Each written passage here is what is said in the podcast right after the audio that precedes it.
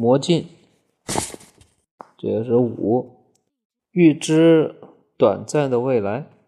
哈维尔绝望的看着散落在地上的碎片，所有的一切都白费了。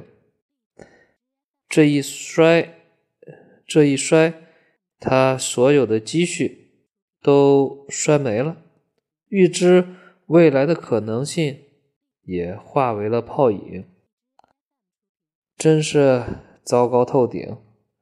他气哼哼地看着那条小狗，那条小狗也气哼哼地看着他。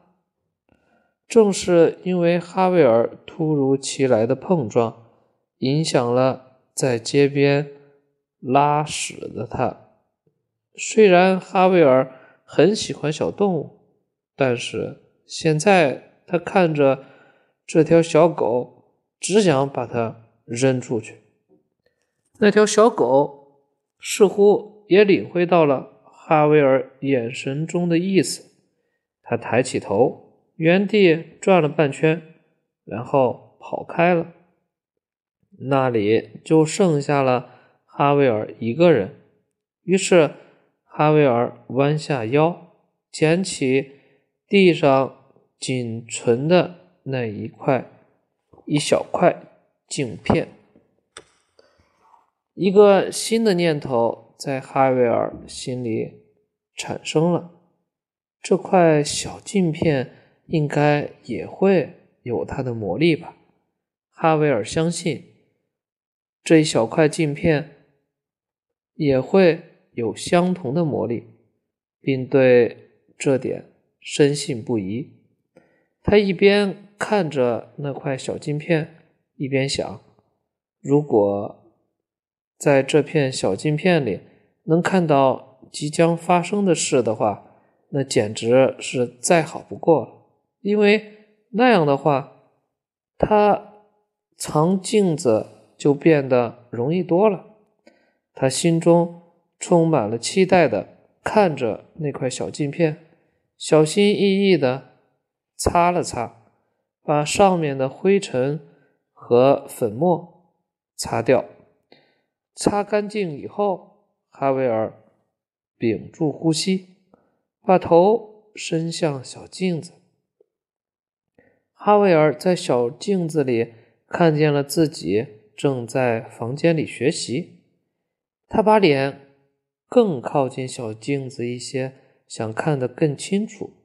虽然镜子很小，可能需要一个放大镜才能看清，但他还是看清了他写字台上的时钟的指针所指的时间。他觉得有点奇怪，因为往常这个时间他都应该在客厅里看电视呀。但是这一切说明。这个镜子还是有魔力的，在小镜子里还是可以看到他的未来的，但也许是因为被摔坏了的缘故，它只是有些不好用了而已。可是他因为太紧张，所以根本没有心思去想那么多。这时。天色已经很晚了，哈维尔似乎刚刚意识到天已经全黑了。他赶紧回到现实当中，把一切想法都抛到脑后。发生的这一切使哈维尔非常想哭，可是他没有。他把那片小镜子装在口袋里，往家的方向跑去。他的周围。被夜色笼罩着。一回到家，他发现爸爸已经回来了。爸爸一看到他回来，气得火冒三丈。很好，看到他出现在大门口，爸爸斥责道：“我们的小王子终于肯回来了。据我所知，据我所知，你回到家就把书包。”往我的椅子上一扔，书散落了一地，之后你就跑出去了，直到这么晚才回来。你还走的那么悠闲，好像什么事情都没发生一样，好极了。我哈维尔开口解释道：“爸爸做了一个手势，阻止了哈维尔的辩解。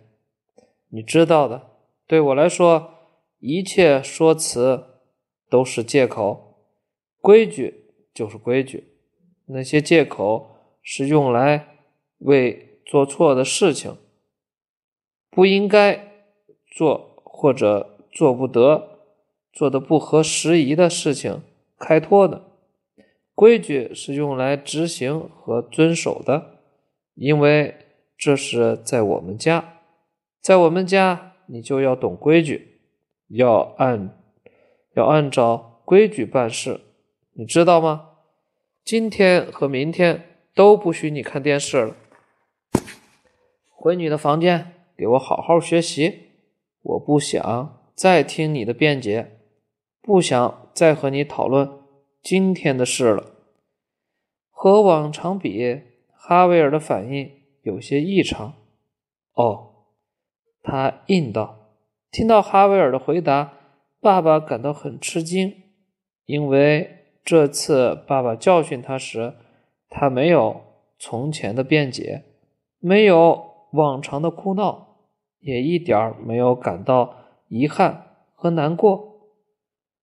很奇怪，儿子居然笑了，而且似乎很高兴。事实上，哈维尔心里。有说不出的开心，因为他想，如果被爸爸惩罚，自己当然就不能离开房间，要在房间里学习了。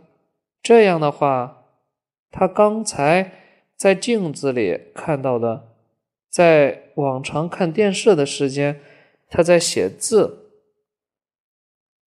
他在写字台前学习的情景，就和现实一样了。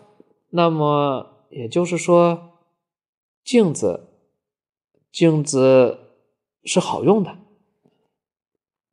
虽然他看到了只是几个小时以后或者一天之内的未来，但他确确实实的看到了自己的未来。哈维尔满面笑容的跑进了自己的房间，留下的只有爸爸。不解的眼神，爸爸被弄糊涂了，搞不清楚他的儿子是怎么了。爸爸担心的说道：“我是越来越不了解我的这个儿子了。”接下来的几个小时对于哈维尔来说简直就是煎熬，他一直被困扰着，他想尽早知道魔镜的。镜子的魔力，镜子的可靠性和镜子到底能够预知多久之内的未来？一整夜，哈维尔几乎都没有睡。他不停地看向镜子，看镜子里面即将发生在自己身上的一切，然后把它们一一记在脑海脑中，至少。他可以验证，自从他第一次从镜子里看见自己在房间里学习开始，他在镜子里所看到的一切都确确实实发生了。之后一整夜，他在镜子里所看到的情景，几个小时之以后，真的都发生了。他看到的总是。二十四小时之内即将发生的事情，差不多是二十四小时，二十二十四小时吧。因为那个小镜片也不可能像钟表那样准确。